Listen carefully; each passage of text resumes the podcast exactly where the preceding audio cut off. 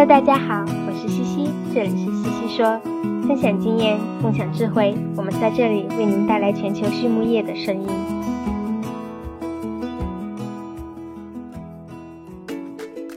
感谢西西说的合作伙伴们：美国达农威公司，值得信赖的营养与健康专家；海纳川生物，微生态制剂领跑者，利用生物科技创造崭新价值；优宝生物，三和药业。让健康养殖更简单。隆昌动宝十七年专注研制天然提取添加剂，引领畜牧业节能优产。拉曼动物营养，全球顶尖的酵母和细菌微生态产品生产供应商。大地汉克三十年专注为动物提供美味与健康。岭南动宝让食品和伴侣动物不断丰富我们的生活。禾本生物专业酶制剂全球供应商，深耕生物发酵二十年。韩德全包膜凝聚未来，凝聚更多力量，释放更多能量。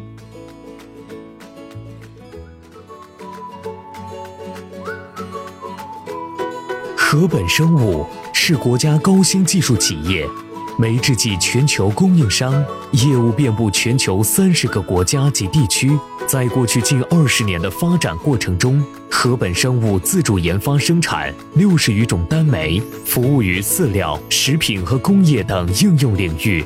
质保酵素、过氧化氢酶和葡萄糖氧化酶等产品。已成长为行业领先产品。禾本生物始终坚持“禾为天，人为本”的经营理念，为客户提供绿色、环保和经济的酶制剂应用方案。Hello，朱博士，欢迎你来到西西说。啊，你好，西西，很高兴今天见到你。嗯，我们今天会来聊一聊关于动物健康评估和养殖数据分析的一些思考。嗯，在我们进入正题之前，朱博士可不可以请你给大家分享一下你的故事呀？你的学习工作经历都是什么样的呢？啊，好的，我大约是一九九零年，呃，考入四川农大畜牧系，在本科学习的时候，参与了川农大动物园研究所的一些活动，感觉是高大上。啊，小的时候家人对我说，穷不丢猪，富不丢书。我幸运的是花了三年时间，于一九九七年。完成猪营养的硕士，啊，现在很多高校好像硕士只要两年，我们那个时候的学制是三年，营养所要求比较高，能够按时毕业是非常幸运的。啊，硕士毕业之后，我在江苏农科院从事饲料添加剂的科研和开发。二零零二年，呃，考入江南大学攻博，半年的理论学习之后，大概用五年的时间，在新加坡国立大学完成博士论文。这期间一共在 SCI 上发表。文章二十七篇，其中第一作者八篇，啊，主要涉及分子生物学、遗传学方面，比如 Genetics、Genome、Animal Genetics、Agriculture 等同行评估的杂志。呃，完成博士之后，我受邀为知名的跨国动物营养公司服务亚太区，呃，位置由科学家、技术管理等职务。啊，现在的话，我服务于里兰动保亚太区，啊，负责营养与健康技术。啊，我们的亚太区包括东北亚、中日韩。东南亚、东亚、南亚和大洋洲人口超过三十五亿，饲料总产量四亿吨，是当今世界最有活力的市场。今天非常高兴和西西博士交流，希望他山之石可以攻玉，对我们的工作有所裨益。谢谢朱博士的分享。哇，这个世界很小，原来您也是川农的我的大大大大师兄了。您这个二十七篇文章也太厉害了。嗯，一会儿听你跟大家讲一讲，有一些可能相关的分享。好嘞，那我们今天聊动物健康评估这个话题，这两年是在行业里非常非常热，然后也是一个大家关注的研究方向，尤其是肠道健康这个方向。我想知道您是怎么看待畜牧动物的健康评估呢？假如说我们以肠道健康为例，应该怎么去看呢？啊，要评估肠道健康，我们需要对对肠道健康有一个了解。肠道健康是两个词，肠道和健康。我们先说说肠道。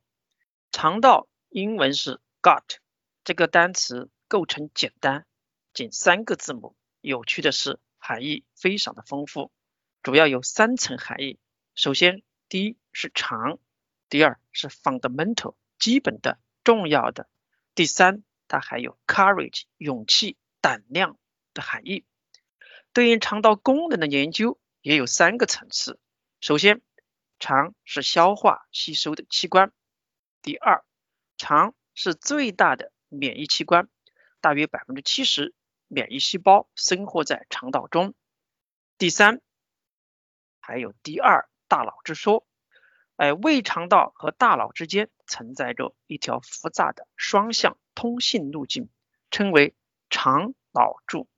肠道微生物和肠道内环境的改变可能会产生多种后果，包括肠道及大脑的发育及行为认知的发展。通俗一点，肠道可以独立运作，它不需要听从大脑指挥，可以自行发号施令。呃，我们心情沮丧、郁闷，可能是肠道微生物闹的。你想吃啥，是肠道微生物说了算。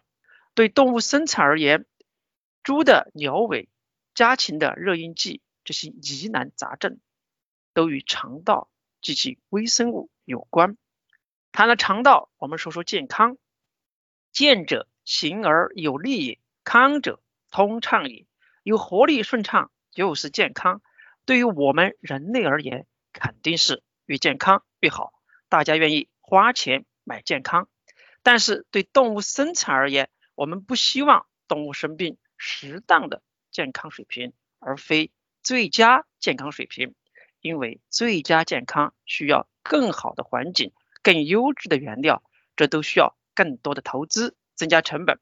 企业一定会追求经济效益最大化。对肠道健康评估，我们首先需要了解什么是肠道健康，它的定义，什么是肠道不健康。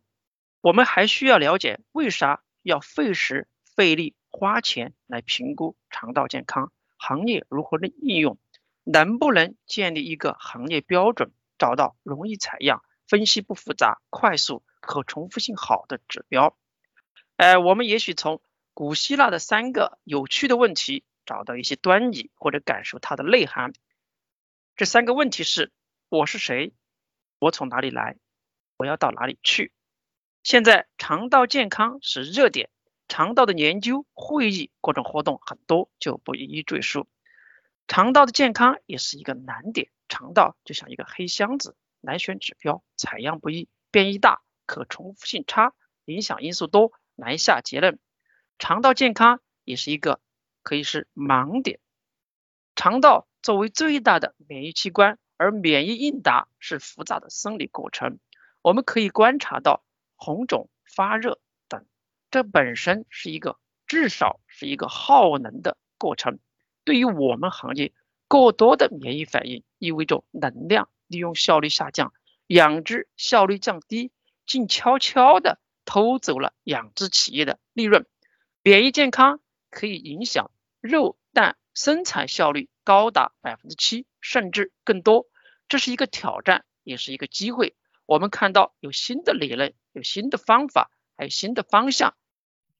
您说到就是评估肠道健康有新的方法哈，我们有一些传统的指标，呃，您给大家讲一讲，就是我们现在现有的一些指标和一些您看到的新的这些呃指标吧，可能有一些所谓的 biomarkers，对吗？啊，是的，呃，其实肠道健康的指标的话，啊，如果说是我们看一些研究报道的话，它上面可以列出几百个指标。我们先从一些传统的指标开始。中国是四大文明古国，有灿烂悠久的东方文明，历久不衰。比如我们中医上讲望闻问切，其实望和闻本身就是评估肠道的传统方法，非常实用，现在依然有效。大家知道一个励志成语“卧薪尝胆”。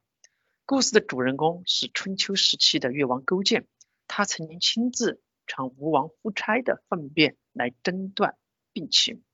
这算不算评估肠道的健康的传统方法呢？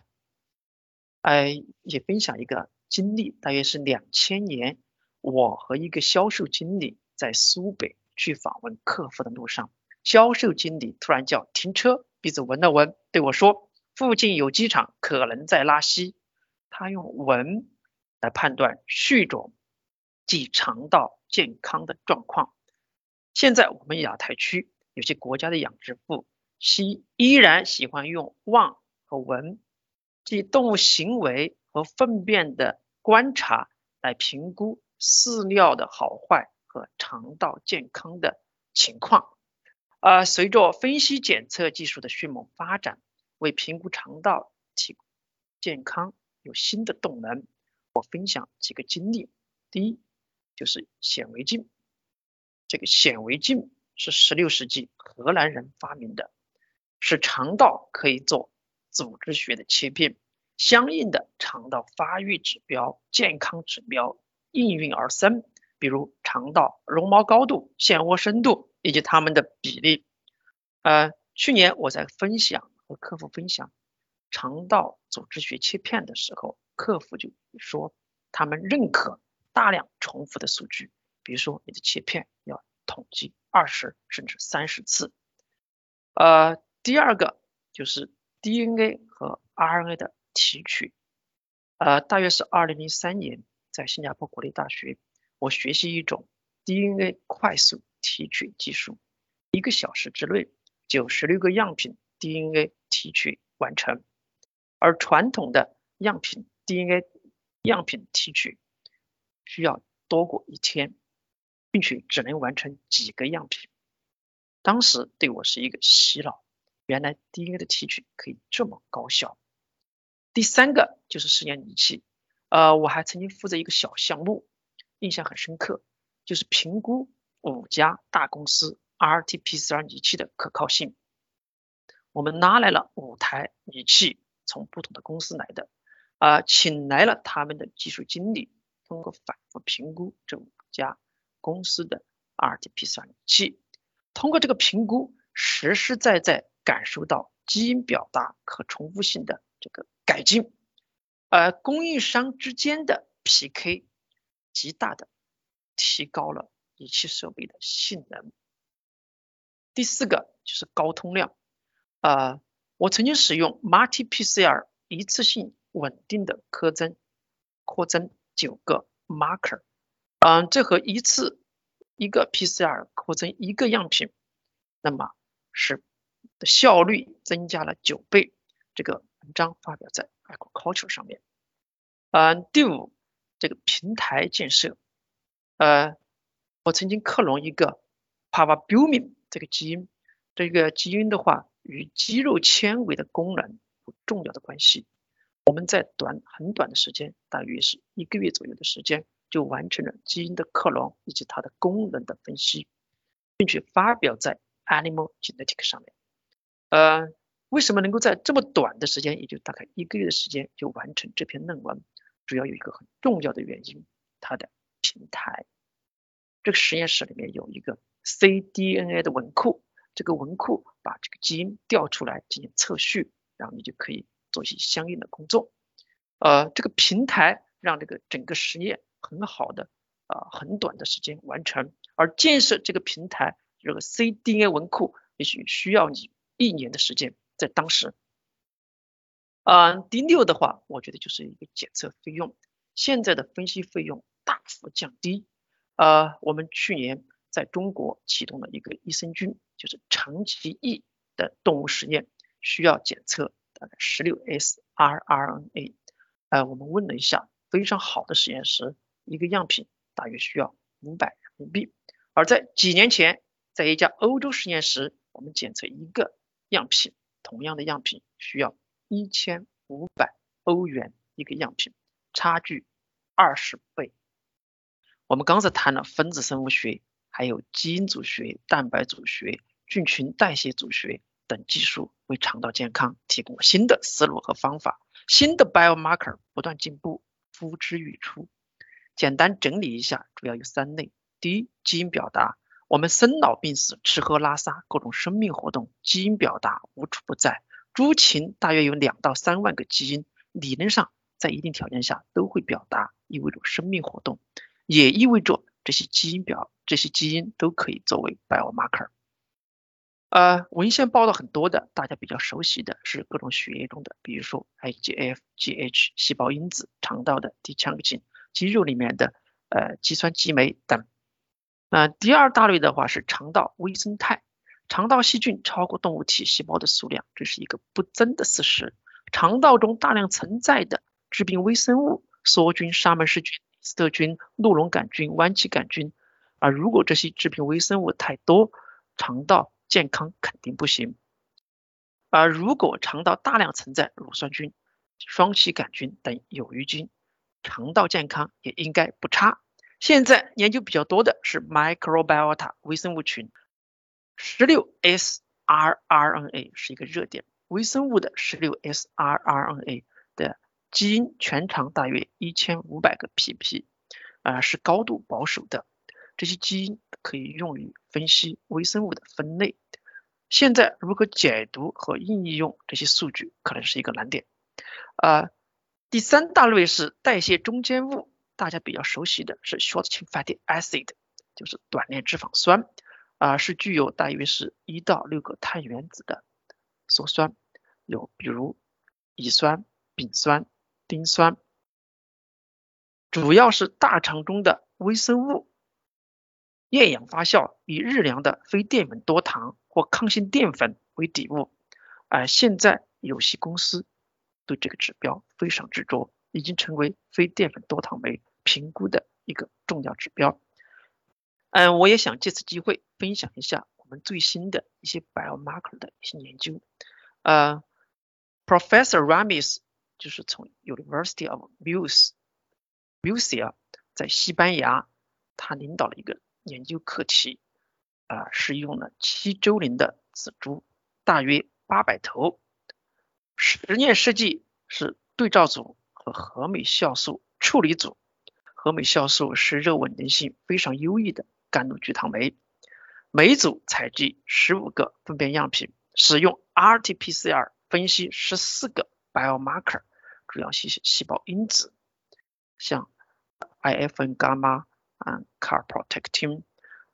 还有 T 浆心等，采集的不是血液，所以不用杀猪取肠，而是十五个直肠粪便样品，提取 mRNA，通过荧光 RT-PCR 检测基因的表达。在这个实验之中，我们发现有两个基因表达发生了改变，一个是 Carprotectin 钙胃蛋白，钙胃蛋白是一种白细胞产生的蛋白质。主要是中性粒细胞，其次是单核细胞或者巨噬细胞，在粪便中水平升高，表明炎症增加。第二个指标是 IFN 伽马，就是干扰素伽马，是一种促炎性细胞因子。当肠道完整性受到威胁时，通常会增加。Professor Ramis 的研究表明，合美酵素处理组可以降低。钙胃蛋白和干扰素伽马这两个 biomarker 的表达，也就意味着仔猪肠道炎症减少。我理解的，您刚才说的话，就是说咱们以前的嗯传统的肠道健康的指标，实际上一个是看它的消化利用嘛，然后另外一个是看肠道生理指标，就是说绒毛高度呀、隐窝深度呀这一些的。另外的话，看这个紧密连接蛋白、免疫指标和微生物指标。但这些要取样的话，就都是要杀猪或者杀鸡，然后从肠道取样，然后可能重复性并不那么高。所以现在咱们想要有新的 biomarkers 去呃评估。那您刚才提到的这这几个，包括钙微蛋白，就是说从粪便里面直接采样的这种，这个指标我还我还不了解哈，之前没有听过它的这个准确度和跟肠道健康的这个关联度，现在大家认为怎么样呢？这个准确度，其实钙胃蛋白的话是来源于人的健康，啊，一般的话，尤其对于男性的话，大概是过了五十岁之后的话，要检测人的那个粪便之中的钙胃蛋白，来有的的话是，嗯，医院他会模呃检监测的话是否有直肠癌，啊，这个指标的话是一个就是呃针对性比较。特别的，尤其对肠道是否有发炎，是一个比较有相当的历史的，啊，可靠性的话是比较高的。嗯，明白。就我们还是要借鉴人的健康里的一些呃，就是进展来来帮助我们行业里的进展哈。那我们刚才说到肠道健康的评估，那现在有这么多肠道健康产品出现，对于产品又怎么评估呢？假如说，嗯，朱博士，我们选一个，比如说，比如说益生菌吧，益生菌是一个非常典型的肠道健康产品，我们应该怎么去评估这一类产品呢？啊，好的，啊，益生菌的市场上产品很多。哎，当下的评估的话，也是一个热点，也是一个难点，很头疼的事情。对于很多企业来讲，啊，我接触到一些客户，他们首先对益生菌进行了分类，啊，分为三大类，比较很实用。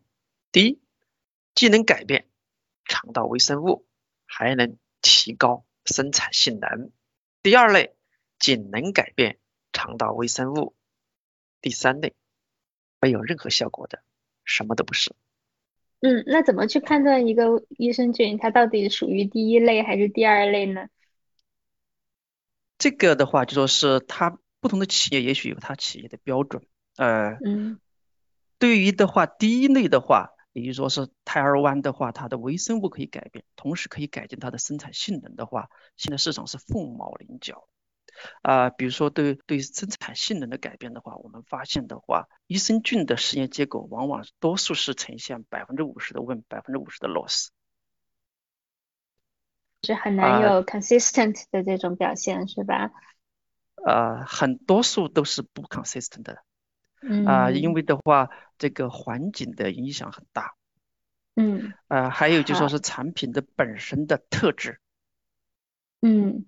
明白，我知道最近你们呃这个有一个欧洲的研究是做呃枯草芽孢杆菌的作用机理，你可以给大家分享一下吗？现在我们对它的认识有哪些新的进展呢？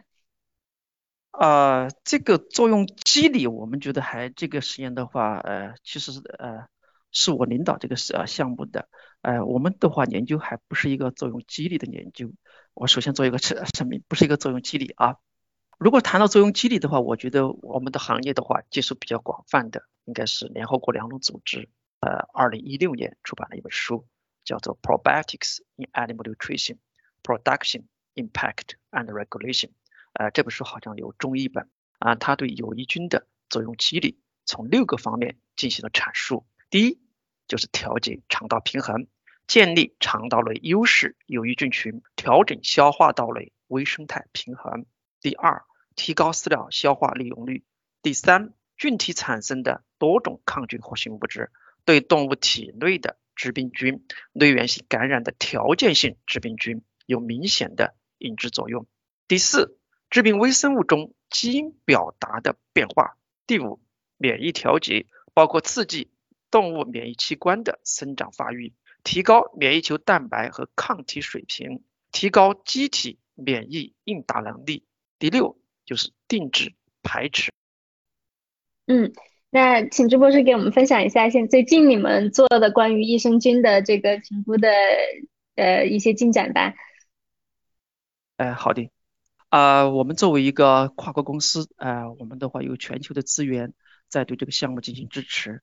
呃，我想分析两个，就是说是一个是在日本的，就是做的一个长啊益生菌对仔猪的效果。另外一个是在南美，呃，是在肉鸡方面的实验。啊，首先我介绍一下这个长期在仔猪方面的微生物的影响，是由在日本京都营养生理研究所由 Doctor Tukaha 领导的。啊，他的实验设计的话，用的猪并不多，大概是六周龄、六头长白、大白、布洛克。啊，他的实验设计是由对照加长长期一组。啊，总计收集样品，然后在在十四到十六天，所有的猪的肌肉注射恩诺沙星，然后再收集仔猪的粪便，十四、十七、十九或者二十三天。啊，它通过 PCR 检测粪便中总的大肠杆菌素，然后的话乳酸菌属还有埃希氏菌属，我们的实验发现的话。通过长期益，它可以影响仔猪肠道微生物。主要的话有三几个微生物，第一个就是啊 Genus 啊 b u l l e t i l a 啊，它是一种优异微生物，可以提高它的表达量。第二个的话是 p a t a p o t r i l 这是一个与琥珀酸的利用有关的微生物。第三个的话叫做是 crystalline 的啊，这个是与脂肪有关的代谢物呃微生物。我们的话研究还发现，长期异它可以影响仔猪中的大肠杆菌的表达啊，大约的话和对照组相比明显降低，也就是说将近一百倍啊，这是一个它是 log unit。大概是四点三三，然后对照的话是六点三九，也就说是大概百分之一使用了长期之后，然后猪肠道大肠杆菌大量减少。呃，此外的话，我们还研究发现的话，呃，仔猪乳酸菌的增加，尤其在十八天以后，它出现一个交叉点，也就是乳酸菌改进。啊，这整个表现的话，在猪的方面的话，就是它的总菌落数降低，然后的话有益菌增加。啊，对于南美的实验的话，啊是在是在呃用的三个组，第一个是对照组，第二个长期一组，第三个是使用的一种抗生素，叫做 BMD，呃亚甲基水杨酸杆菌肽。啊，它使用我们使用的五个重复，数量是每只鸡十个，呃，十个只鸡一个重复，在五周前五周每周收集粪便，多点采样，然后进行混合，每个重复一个样品，呃，检测大肠杆菌、肠球菌、乳酸杆菌，啊。对照组的话，呃，我们发现的话，它的没有益生益生菌的话，它的三个这几个菌都出现改变。呃，从这个图的话可以看见，就是我们是使用的呃三 M 的这一种平板培养技术的话，对照抗生素组、长期一组。它的大肠杆菌的数量在降低，呃，肠球菌，然后使用另外一种培养基，这是卡拉霉素叠氮化物琼脂培养基，呃，通过不同的稀释倍数，十的十次方，然后十三次方，十五次方，十七次方，然后对比。一周、两周、三周、四周、五周，呃，长期异的，它的使使用了之后，肠球菌数量大幅减少。我们还对乳酸杆菌进行了评估，使用的是另外一种培养基 Oxford，然后在五周的实验表明，长期益对乳酸杆菌有一种。促进作用，它的量明显增加。这个实验我们还有动物实验，就是它的生产性能。在生产性能方面，我们发现它的料重比明显改进。这里的话，在统计学方面明显差异，呃，提高了两个百分点。此外，欧洲。EEF Europe Efficiency Factor，呃，大概提改进了二十一个点，也就是从四百零四到四百二十五。总体来讲的话，我们看到了它的生产性能的改进和它肠道微生物菌落的改变。嗯。您您刚才说到的这个长期益，实际上就是一个益生菌的产品，是一个枯草芽孢杆菌的一个产品，对吧？啊，那根据您刚才的分享，嗯，也就是说，现在呃对益生菌的评估，一方面我们要看它微生物菌群的改变，那么可以从这个粪便中采样去观察；另一方面也一定要有生产性能上的改善，这样才能够真真正在实际应用中产生价值。对。我们对这个长鳍翼的话，我们的研究的话是觉得比较啊，它的分子结构非常清晰，呃，它的菌株的话，QS 七幺三，啊，我们在呃欧洲食品安全局 EFSA 在二零二零年发表了它的详尽的报告，我们发现有七个活性分子，这七个活性分子的分子结构完全清楚。此外的话，我们的话还发现，就说是应该是一九九四年，我们就对这个基因进行了全序列的分析，并且在基因 bank 里面，我们有它相应的记录。大家可以通过这个公众的这个基因 bank，呃，找到它的全序列以及它的基因大概是有四千个左右。好的，那呃，朱博士，刚才我们聊了这个肠道健康方向。现在我们来转移一个话题，讲讲养殖大数据。因为我知道李兰这些年做了很多全球家禽健康的大数据。那对于这些养殖上收集的数据的分析，你怎么看呢？就是我们如何能够收集好数据，能够分析好来用好它呢？我们谈大数据之前，我们谈谈小数据。呃，作为实验室数据收集啊，呃，我个人还是比较喜欢，就是呃喜欢很数学，从小我就很喜欢数学。呃，我在那个做研究的时候的话，我的邻桌邻桌也做那个遗传数据分析的，他是中国的呃，应该是前三位的农业高校的专门教生物统计的老师，他跟我分享一个他的经验，他说他教这个书啊，教这个生物统计，在大学里面教了第四年的时候，他才真正的理解这个什么叫做方差分析，什么叫做生物统计。他以前虽然说他也在教书，其实他也没有真正的理解。所以说的话，我们多数情况下的话，啊，对生物统计，多数人还是停留在看那个 p value，啊，p value 零点零一，好，这些差异既显著，呃，p 呃零点零五，哎，这个这差异显著。但我个人的话，我是一般是这这么多年的话，我都是在看原始数据，看了原始数据之后，发现对这个理解不一样。啊，第二个的话是我个人的，我会对数据进行分析。呃，我一般不是参照别人的那个 p value 来进行统，呃，我一定会对我领领导的负责的实验的话进行看原始数据，然后我会用相应的软件，比如说 SAS 对数据进行重新的分析。